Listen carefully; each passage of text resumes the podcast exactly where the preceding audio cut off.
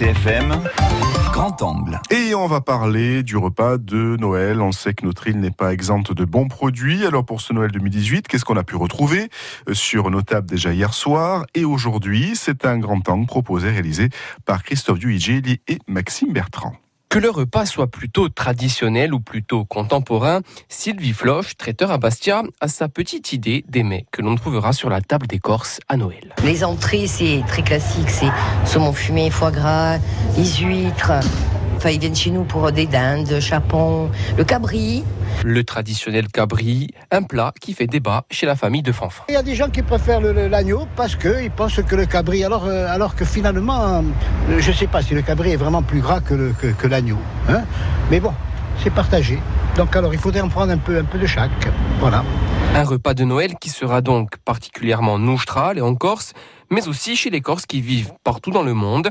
Et les commandes affluent chez Philippe Paumonti, le gérant de Corsica Coli. 80% de, de notre chiffre, c'est les Corses qui habitent ici, qui envoient des colis à la famille et aux amis sur le continent et dans le monde entier. Coop à Londres, où euh, c'est un peu évolué depuis qu'on a commencé il y a 20 ans. Les marrons glacés, les, les fromages, hein, euh, même le brooch, tu vois, hein, ça ils aiment beaucoup. Mais attention, les Corses comme Antoine bousculent aussi les traditions culinaires de Noël. À la maison, je suis avec une végétarienne, alors du coup, je vais pas me priver quand même. hein. Moi, je me suis fait mon petit foie gras, mon petit tourne d'eau rossigne et tout.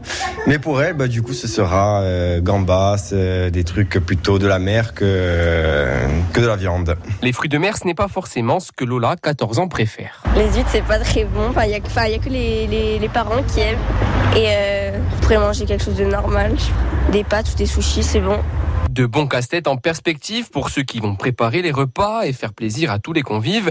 Mais pour Gina, vendeuse dans une boulangerie-pâtisserie bastiaise, le dessert met tout le monde d'accord. Des bûches traditionnelles avec euh, la génoise, la crème au beurre et elle se décline en plusieurs euh, parfums différents de noisettes, chocolat, vanille, euh, fraise passion, une à base de marron. Et impossible de terminer le repas de Noël sans un bon vin. Fabien Luciani est caviste à Bastia. Tout ce qui est fruits de mer comme des huîtres, etc.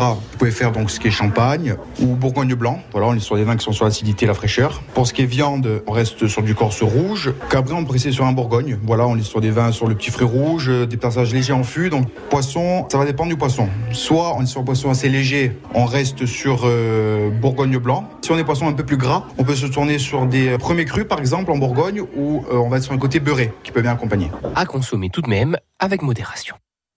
Angle. France Bleu RCFM.